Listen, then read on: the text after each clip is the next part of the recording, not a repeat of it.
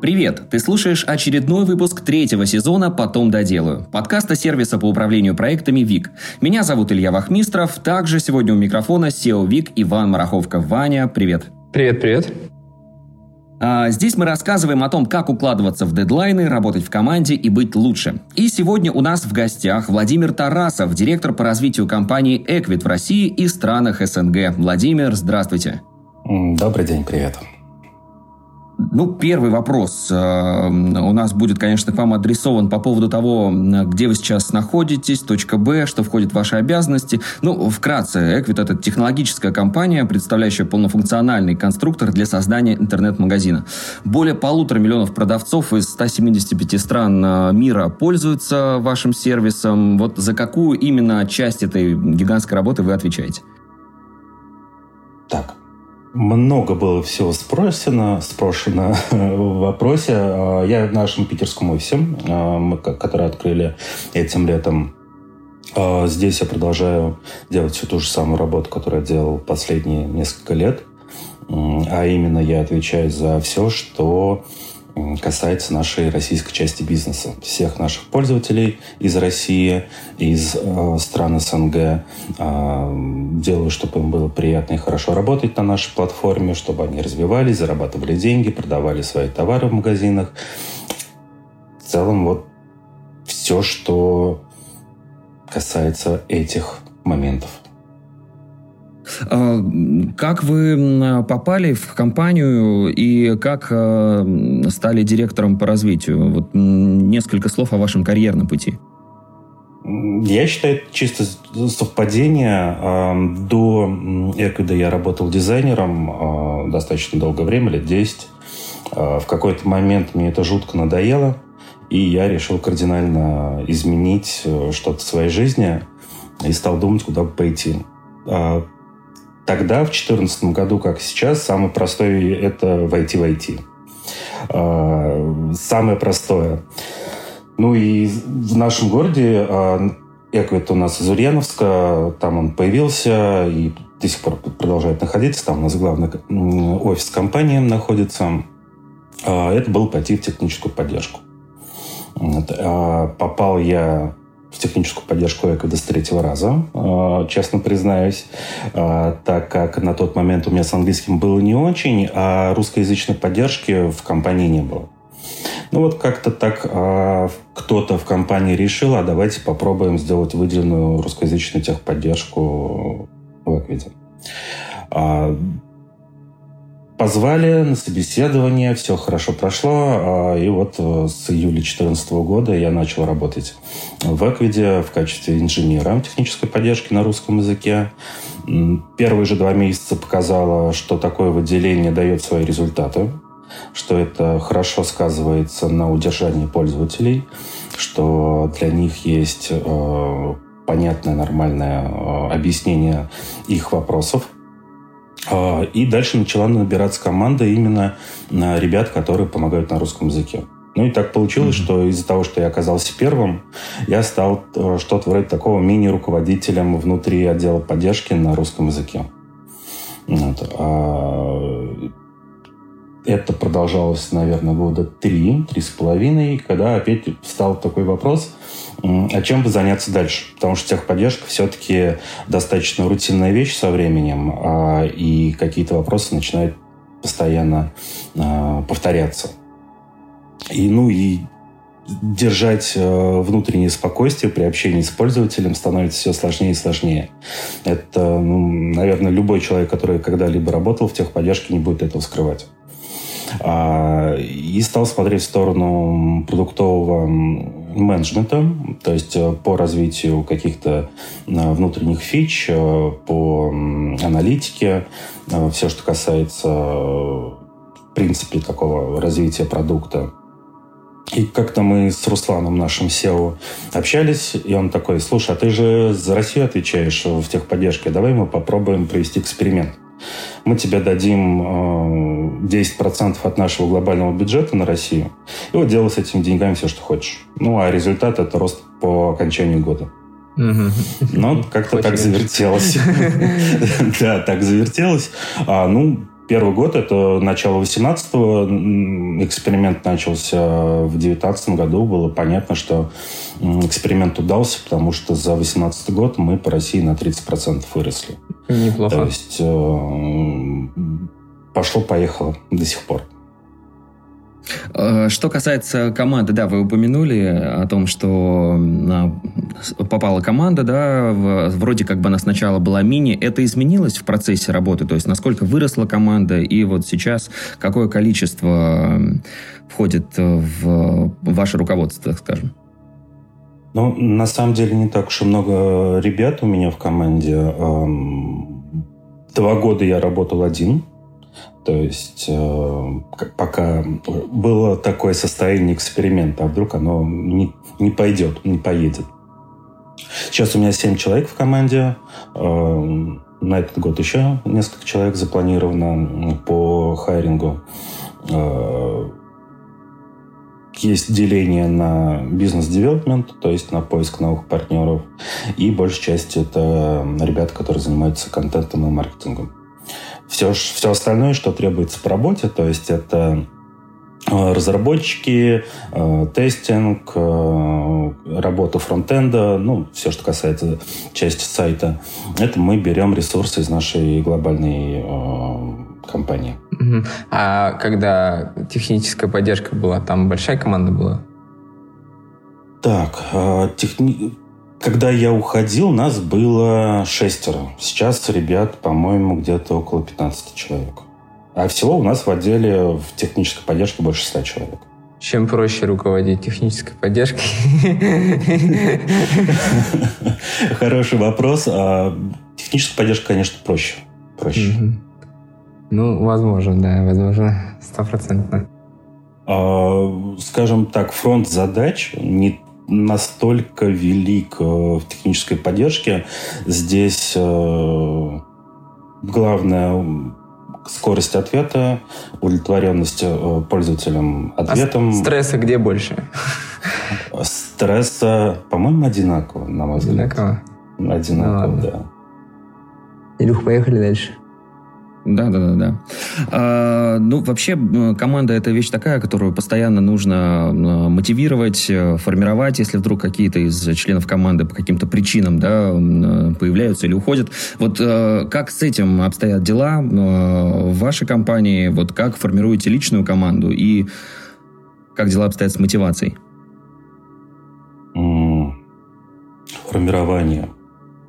Изначально, когда я был один, и со временем э, я стал просто взрываться в задачах, которые нужно выполнять. То есть нужно было и партнерствами, и продуктом, э, и маркетингом, э, и всем-всем-всем все, что касается делать, следить, отслеживать, завал, завал, завал, и в какой-то момент стало видно, что идет некоторое поседание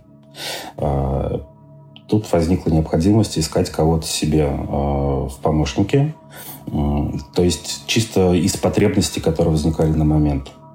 Э, потребовалась э, работа более прицельная с партнерствами. Нашли человека. Потребовалась работа с видеоконтентом. В принципе, с контентом нашли человека. Ну и так потихонечку, в принципе, также и сейчас происходит если где-то видно, что идет приседание, а, начинаем искать нового человека в команду. Ну, вы часто меняете? Ну, не, не, не про текучку, а, а как, как, как сказать, человек выгорает, вы его заменяете, или вы стараетесь его все-таки мотивировать как-то поменять э, приоритеты? Пока, э, что касается моей команды, у меня ни увольнений не было из моей команды, ни перехода из моей команды пока не было. Вот. А что касается техподдержки, там, да, там часто происходит такая штука, как выгорание, усталость от работы. В принципе, я уже про себя это говорил. А, и тут у нас есть замечательная штука в компании, что человек, в принципе, может э, поменять сферу своей деятельности внутри команды. Перейти в другой отдел, типа. Да, то есть, в принципе, э, скажем, техническая поддержка для нас э, является такой кузницей кадров. То есть э, человек оттуда может перейти в бизнес-девелопмент, может перейти в продукт-команду, может перейти даже в разработку, э, если пройдет внутреннее собеседование. Потому что наша техподдержка также сталкивается с написанием кода. Mm-hmm.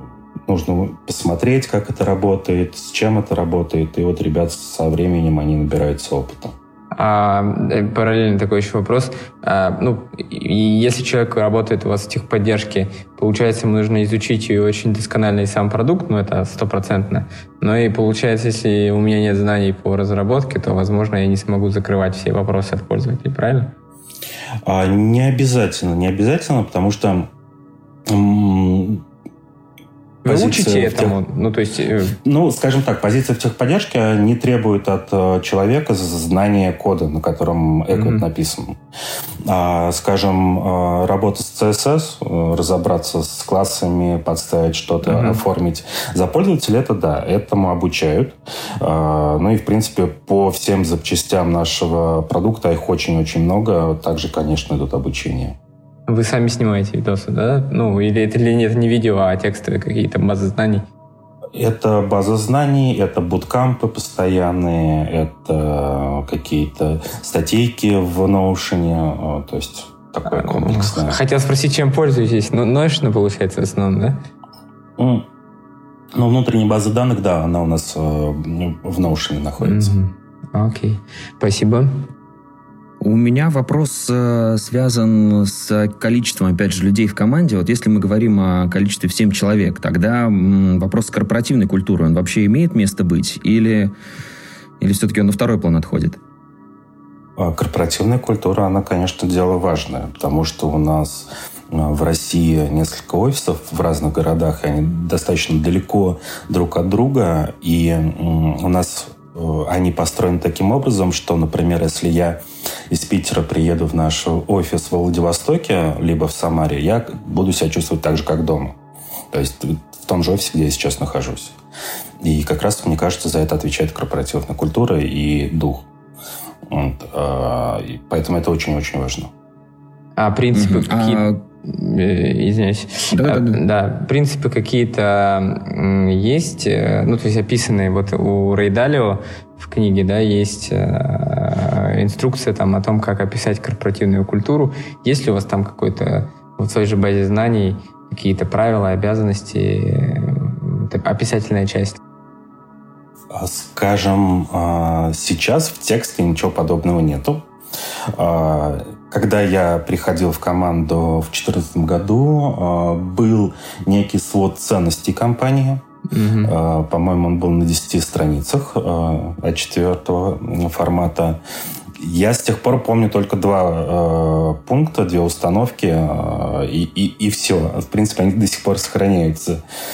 Ну, ну то есть новому, новому сотруднику вы, грубо говоря, просто объясняете, как, как жить в вашей компании, как оно устроено, правильно? А, да, что-то вроде того. То есть, а, ну, сейчас а, с удаленкой, когда такой гибридный формат mm-hmm. сохраняется, половина в офисе, половина из дома э, работу ведут, сложно привить вот эту корпоративную культуру, потому что зачастую ее показывали своим примером.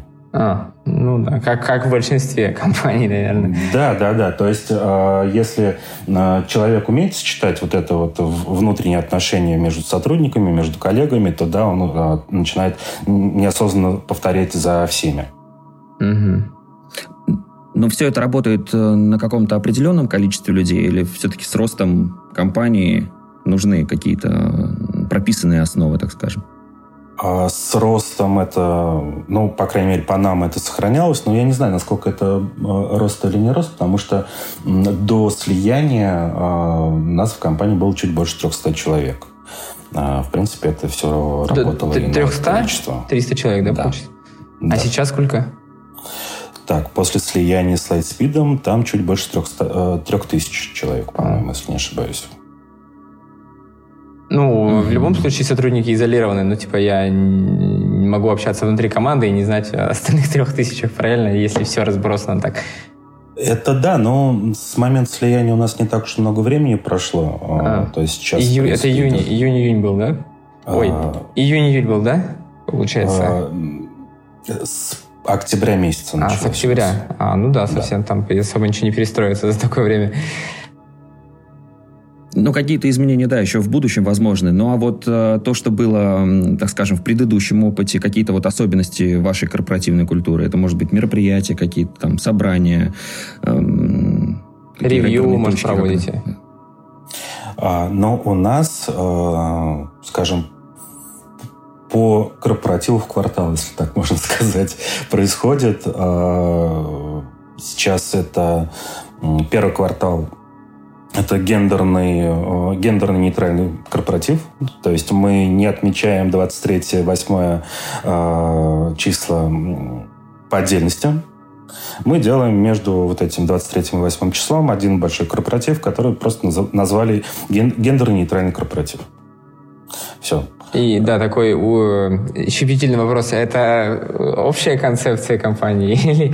Нет, это было задолго до слияния, а, да? потому что, ну, устроить два хороших э, праздника сложнее, нежели один ну, дороже сделанный. По факту. Согласен, не, не без этого, не без этого. Вот, а апрель это у нас, как правило, был такой до опять-таки, пандемии, а, праздник – это день рождения офиса в Самаре. А, тоже туда старались съезжаться ребята из остальных офисов. Ну, кроме Владивостока, к сожалению, потому что далековато. Вот. Летом это офсайт, то есть, когда вся компания собиралась, вот тут уже и из дальних городов, и из э, городов, где у нас нет офиса, э, собирались э, ребята в пятницу, как правило, по пятницам у нас происходит офсайт. И это такой рабочий день на выезде, где проводятся различные мозговые штурмы, а, обсуждение текущих проблем, задач и накидываются какие-то новые идеи, что можно сделать. Все вот эти вещи, они, да, какие-то показатели после них увеличиваются, там, командный дух укрепляется, рост происходит какой-то. Замечаете ли вы если честно, мы не замеряем подобные штуки, но, скажем, а, о том, как ребята обсуждают, что происходило на корпоративе в течение, там, например, нескольких недель, это показатель, я считаю. Ну да. Э, это прошло отлично. Угу. После того, как все-таки компания стала частью международной, вот э, в этом плане пока еще ничего не изменилось, да? Пока еще все остается так, как было? Да, а, пока все а, как было, и я уверен, что практически ничего не изменится, потому что вот сколько, октябрь, ноябрь, декабрь, четыре месяца прошло с, момента начала слияния, а, и общаемся с ребятами, с новыми коллегами из Lightspeed, они очень близки к нам по духу, по майндсету, поэтому не думаю, что какие-то кардинальные изменения будут происходить. Угу. Что касается управления российским отделом международной компании, вот нам бы, конечно, хотелось бы сейчас выяснить некоторые особенности, какие-то кейсы, проблемы, с чем сталкиваетесь, как решаете те или иные задачи. Может быть, проще будет объяснить, э, рассказать э, распорядок дня там, или как, ну, там, есть ли у вас митинги ежедневные, как задачи себе ставите?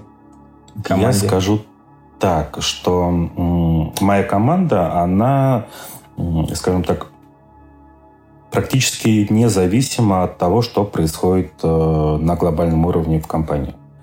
То есть мы внутри э, сами принимаем решения, независимо от того, как это происходит на глобальном уровне. Э, это касается всего. То есть если даже посмотреть на наши основные сайты Equid.com и Equid.ru, они будут кардинально отличаться по оформлению и по наполнению контентом. Э, это было сделано осознанно, потому что все-таки наш российский менталитет, э, действительность наша, она очень сильно отличается от того, что происходит в тех же самых Штатах э, и э, в Европе.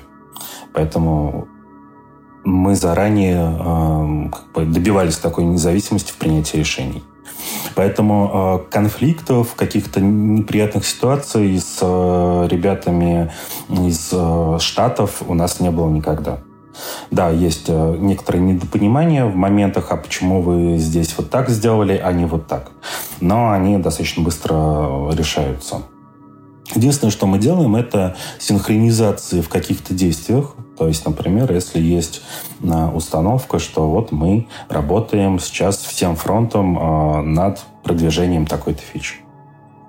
Да, давайте это делать совместно э, по всем фронтам, по всем странам, которые мы присутствуем, для, которые нам важны. А если говорить про процессы, то, ну, грубо говоря, вы там, э, у вас случился, я не знаю, там, месячный или трехмесячный какой-то там совещание собрания, вы вместе с американским офисом решили там э, двигать какую-то фичу. Дальше получается, как э, вам падает задача, и вы уже внутри российского этого распределяете, правильно? Да, все так. А вы лично задачи ставите или есть какой-то проект, который там все это регулирует? А, сначала, ну, вспоминая ту часть вопроса, как у нас процесс происходит, а, у нас э, каждую неделю по понедельникам с моей командой а, есть звонок общий, где каждый человек рассказывает, что было сделано за предыдущую неделю работы. И в процессе человек может сказать, например, я столкнулся с такой-то проблемой. И вот мы начинаем вместе э, пытаться решить, как можно эту проблему починить, избежать в будущем еще раз, э, как ее можно обойти.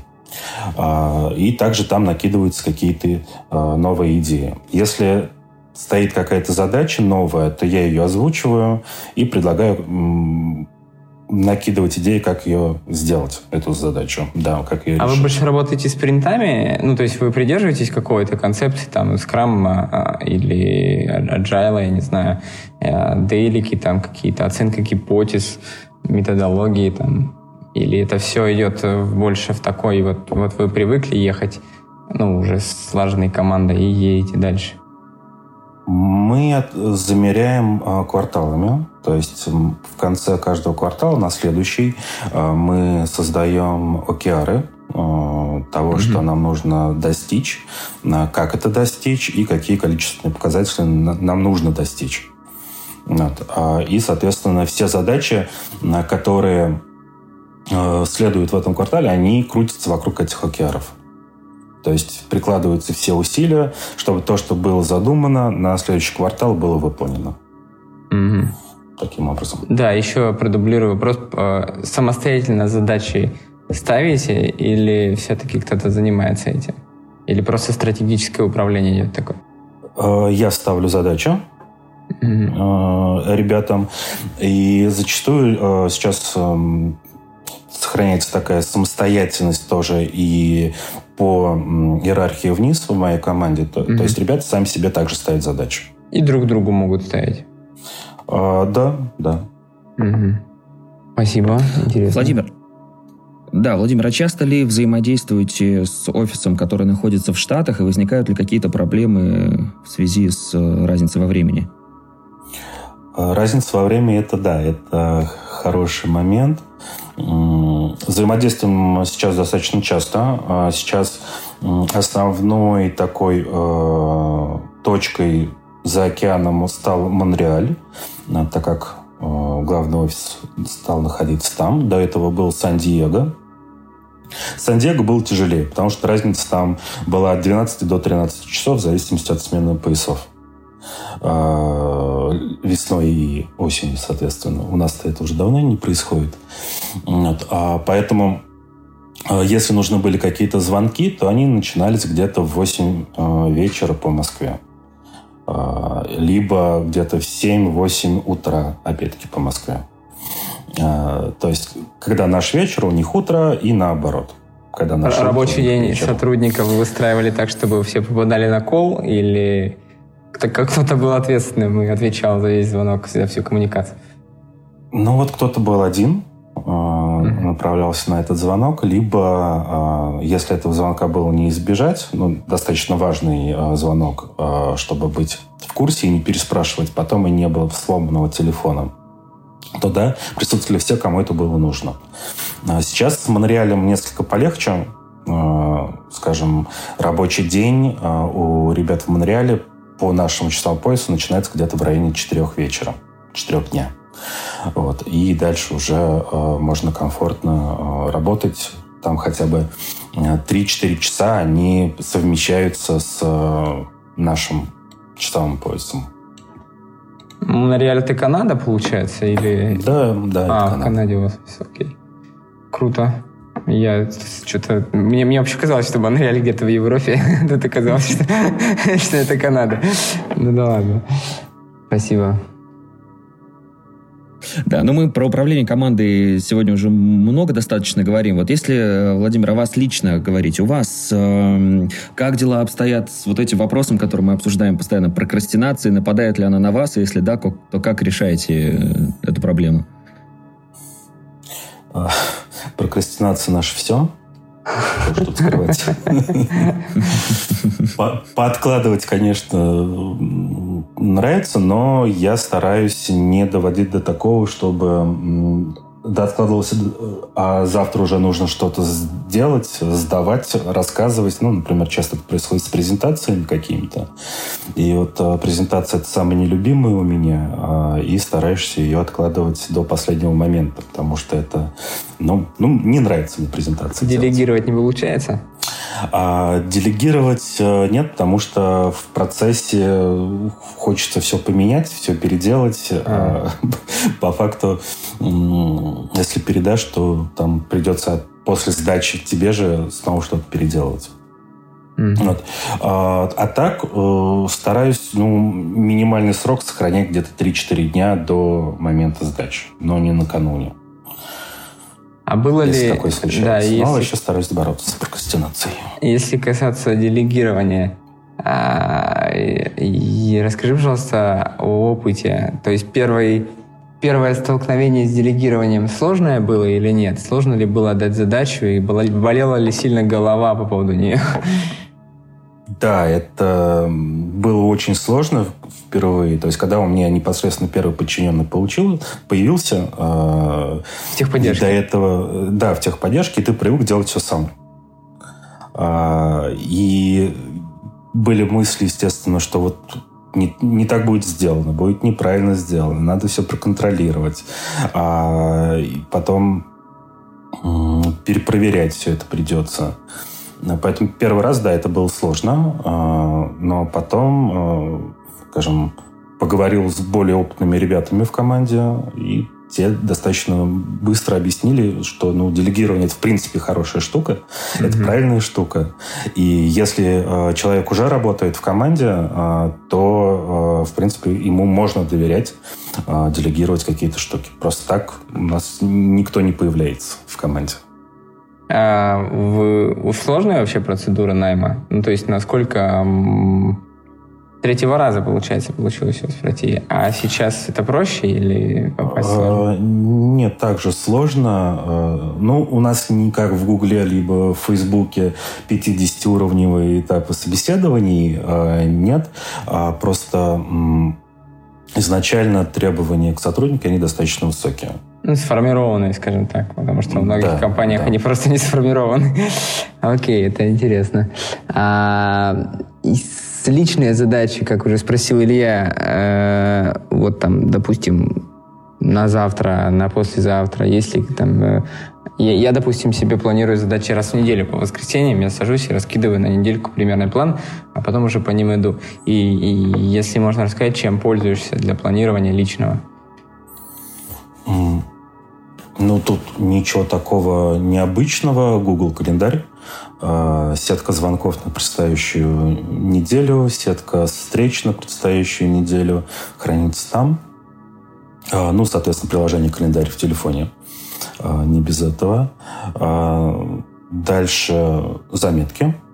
Самый лучший планировщик на мой взгляд, я к этому пришел спустя несколько лет, а, перепробовал кучу таск-менеджеров, а в итоге обычные заметки, а, ничего лучше нет этого.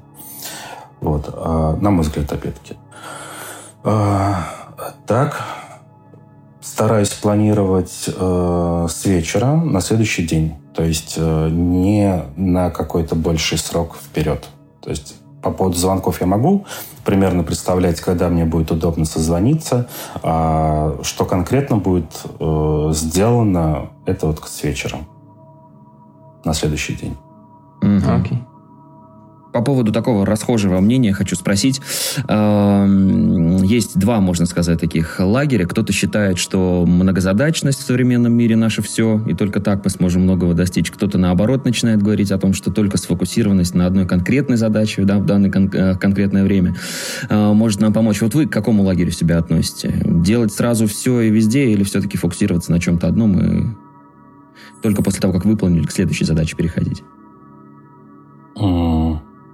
Я, кажется, совмещаю оба этих подхода. То есть, э, если я делаю какую-то задачу и она не получается, то я предпочитаю ее отложить до какого-то времени, э, сделать перерыв, э, неважно, там, на час, на два, либо на день, на неделю, ну, насколько позволяют сроки выполнения этой задачи, чтобы потом вернуться к ней и уже свежим взглядом посмотреть на нее. То есть иногда это достаточно сильно помогает незамыленным взглядом посмотреть на нее уже с нового ракурса.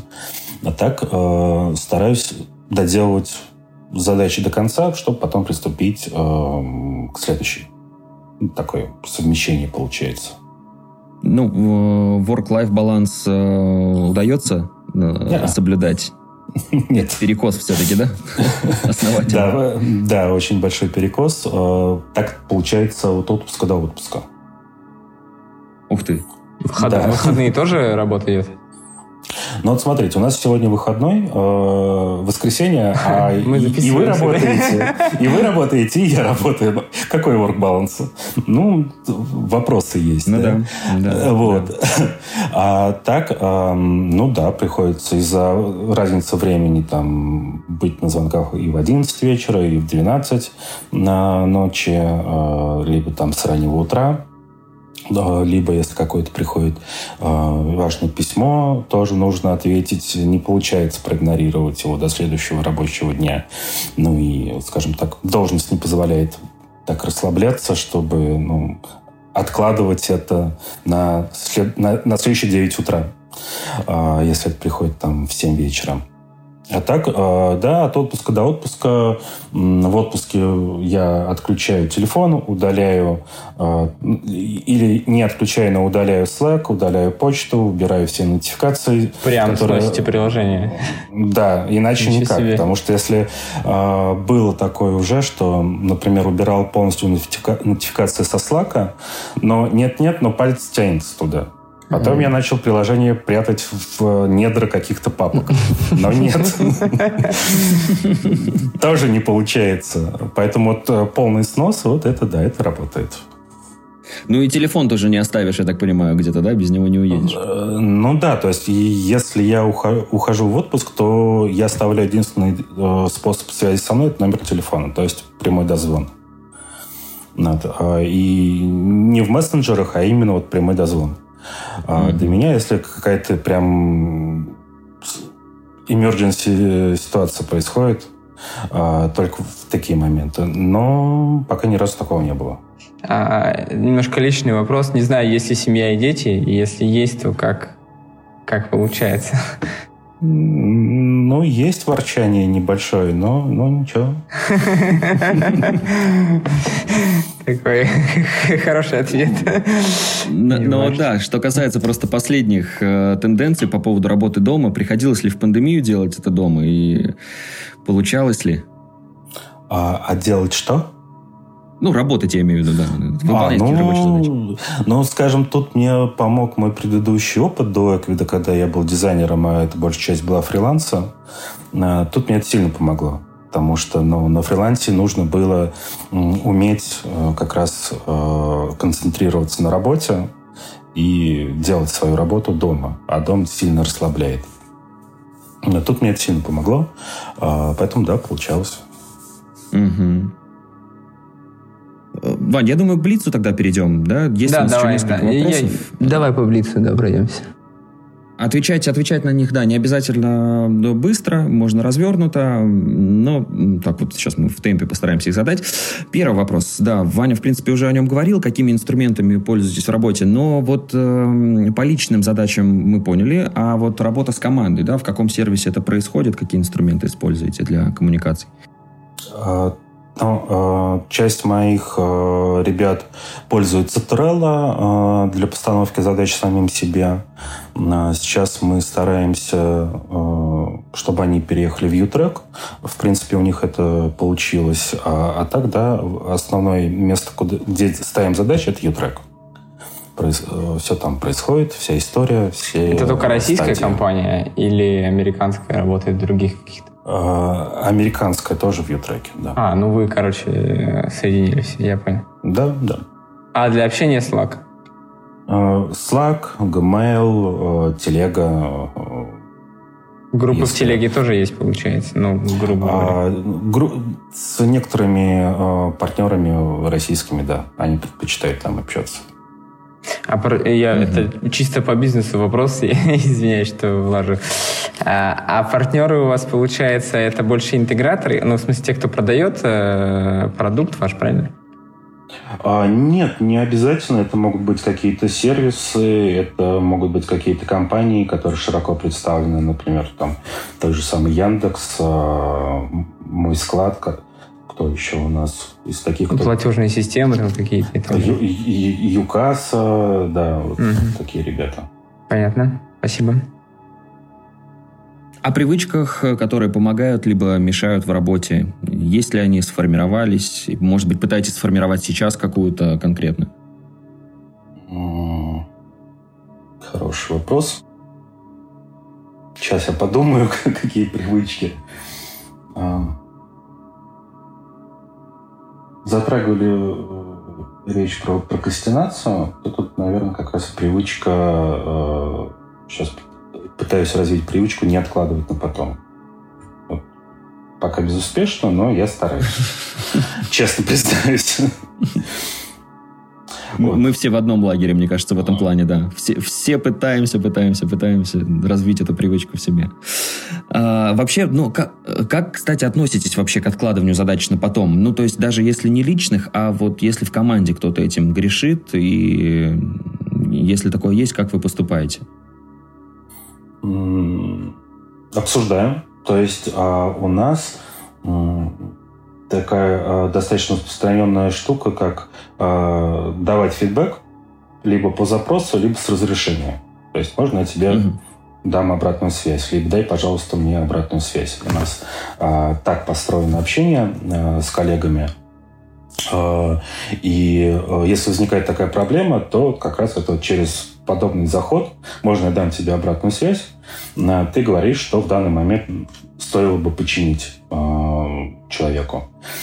А дальше уже э, идет обсуждение. Ну, так как это сказано с разрешения, тут ну, сложно начать какое-то противостояние. Что на самом деле я вот так делаю, а не так, ты не прав, ты ошибаешься. Это просто ну, констатация э, взгляда со стороны и факта такого происходит. Поэтому, угу. э, скажем, конфликт на такой штуке развязать сложно. И это, и это очень хорошо. Ну вот все тоже критики по-разному уже относятся. Слышал тоже такую историю, что если уж руководитель должен критиковать, то лучше делать это лично, да, а вот хвалить лучше публично. Вот вы как к этому утверждению относитесь? Э, более чем согласен. Э, у нас есть такая штука, как э, мы их называем один-один, one-on-one, когда сотрудник и человек, которому он репортует, э, раз в неделю, раз в две недели, в зависимости от того, как они для себя выберут, делают встречи один на один и э, разговаривают в течение там, 30 минут, 45 минут, э, делятся. Как правило, эти встречи, они поделены на три фазы. Э, первая фаза – это, скажем, неформальный разговор, в принципе, что происходит вне работы. Вторая фаза – это такой рассказ, что было сделано, как это было сделано. И третья фаза – это вот как раз э, передача фидбэка. И причем фидбэк может быть как в одну сторону, так и в обратную сторону. Вот, и э, вот такие вот штуки, они э, помогают э, вот и с критикой, чтобы донести mm-hmm. до человека, чтобы что-то не так сделано. Вот, а, и если обнаруживается, что есть за что хвалить, это выносится там, в общий какой-нибудь большой канал Slack, где э, расписывают, что вот таким-то человеком было сделано вот то-то, то-то, то-то. Посмотрите, какой он молодец.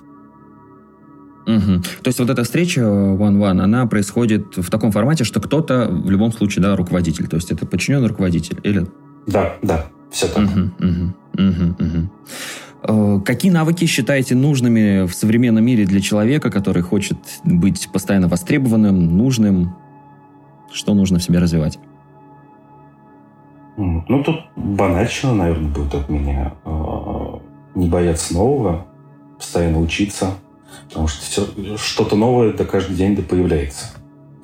То есть э, читать литературу, э, лазить по каким-то ресурсам, по э, той тематике, в которой ты работаешь. Изучать а, больше.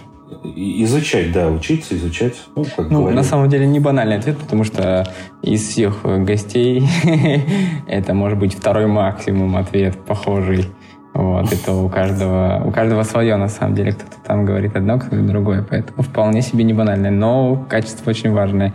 Все быстро меняется.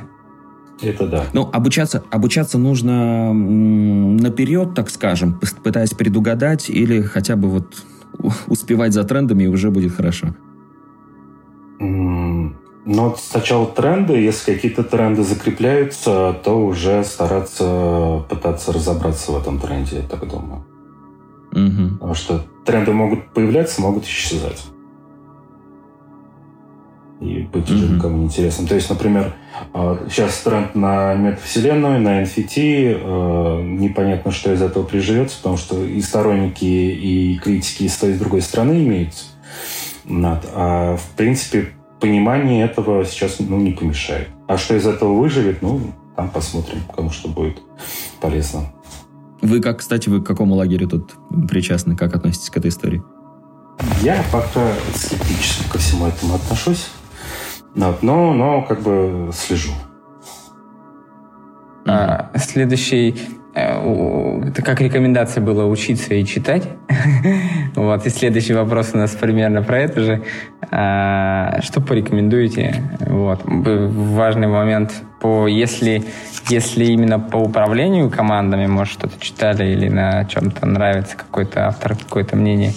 Вот, может быть, по методологиям. И что-то такое, может быть, что лично читаем. Может, вы фантастику читаете или что-то еще. Фантастику, да, конечно, не без этого. Если касаемо э, работы, ну, что мне сейчас в голову приходит? Э, преодоление пропасти Джеффри Мура.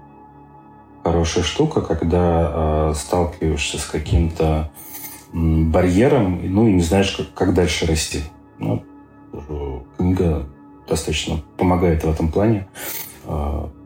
Давно новые читали? пути роста. Или когда а... переход был между компаниями, о, ну когда вы к пришли? Э, э, с год назад. А, с год, год назад. назад. А, в момент а, перехода из одной компании в другую, ну, при слиянии, я по совету Руслана, нашего SEO, начал читать стоицизм 360 рассказов на год вперед. Ну, это сборник сейчас скажу, Райана Холидея на каждый день по рассказу. А, и там объясняется, рассказывается, а, в принципе, про философию стоицизма.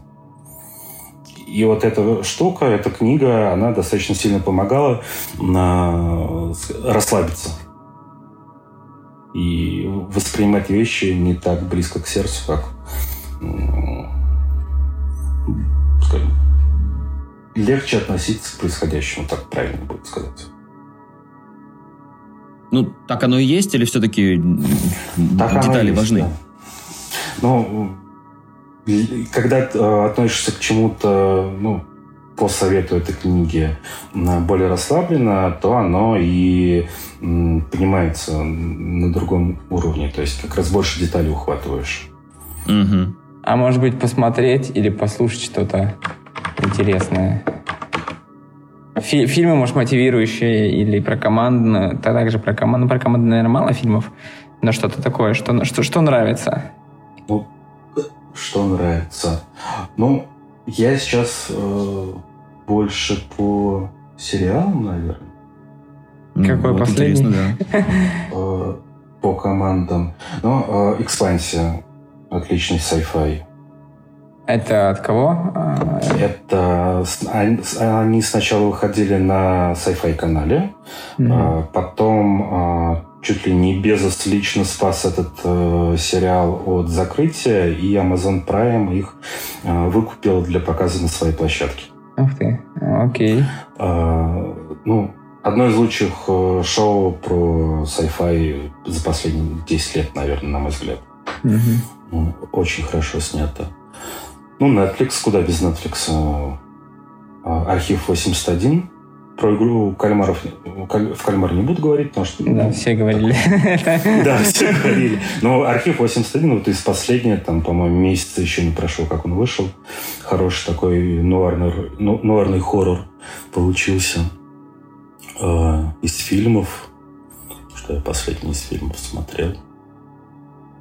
Ну, я только старые пересматривал. Может, впечатление какое? Какое самое большое фильм впечатление отложил в голове? Может быть, заставил пересмотреть? Я как-то как посмотрел...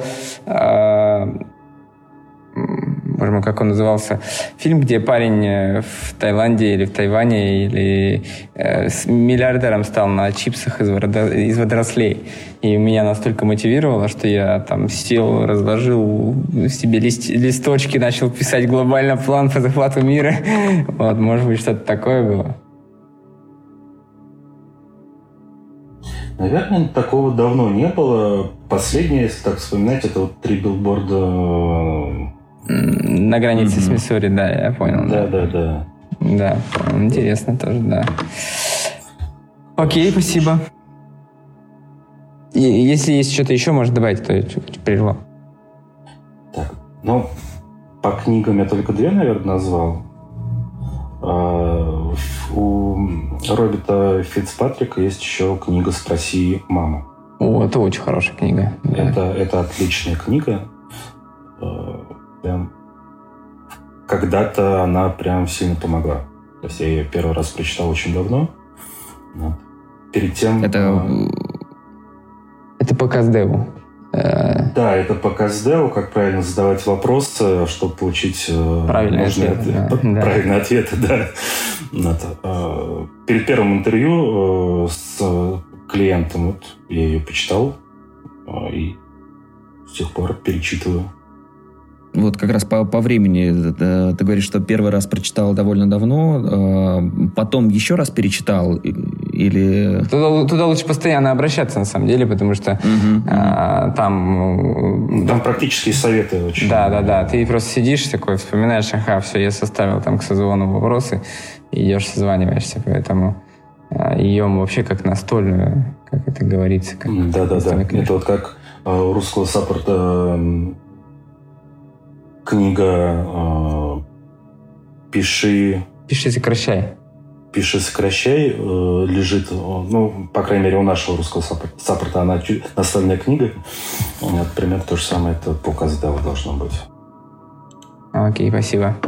Угу. Че, дальше делаем?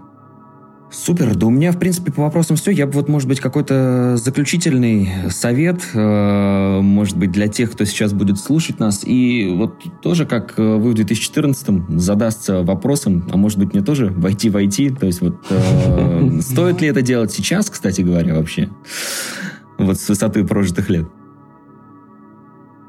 А почему бы и нет? В вполне, э, скажем, для человека без опыта, мне кажется, два направления э, даже вот если нет никакого опыта, ни знаний, ничего, это две сферы. Это техническая поддержка и QA.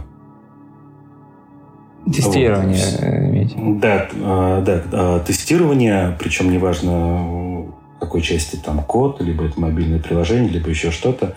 Вот эти два направления, они самые простые для входа, мне кажется, сейчас. Поэтому, если есть желание, если есть желание что-то глобально изменить в своей жизни, тогда э, почему бы и не делать и не бояться этого сделать. Супер, супер. Как мы, да, и говорили в процессе интервью, главное не бояться, если ты хочешь это сделать. Владимир, спасибо вам большое, что вы сегодня уделили нам время, ответили на все наши вопросы. И спасибо всем, кто сегодня прослушал наш подкаст. И вам спасибо. А, всем спасибо, да. Это был выпуск подкаста «Потом доделаю». Делись этим и другими выпусками со своими друзьями и коллегами – Подписывайся, чтобы не пропустить новые выпуски. И, конечно же, регистрируйся в нашем таск-менеджере ВИК. Ссылка в описании. На этом все. До встречи в следующем выпуске.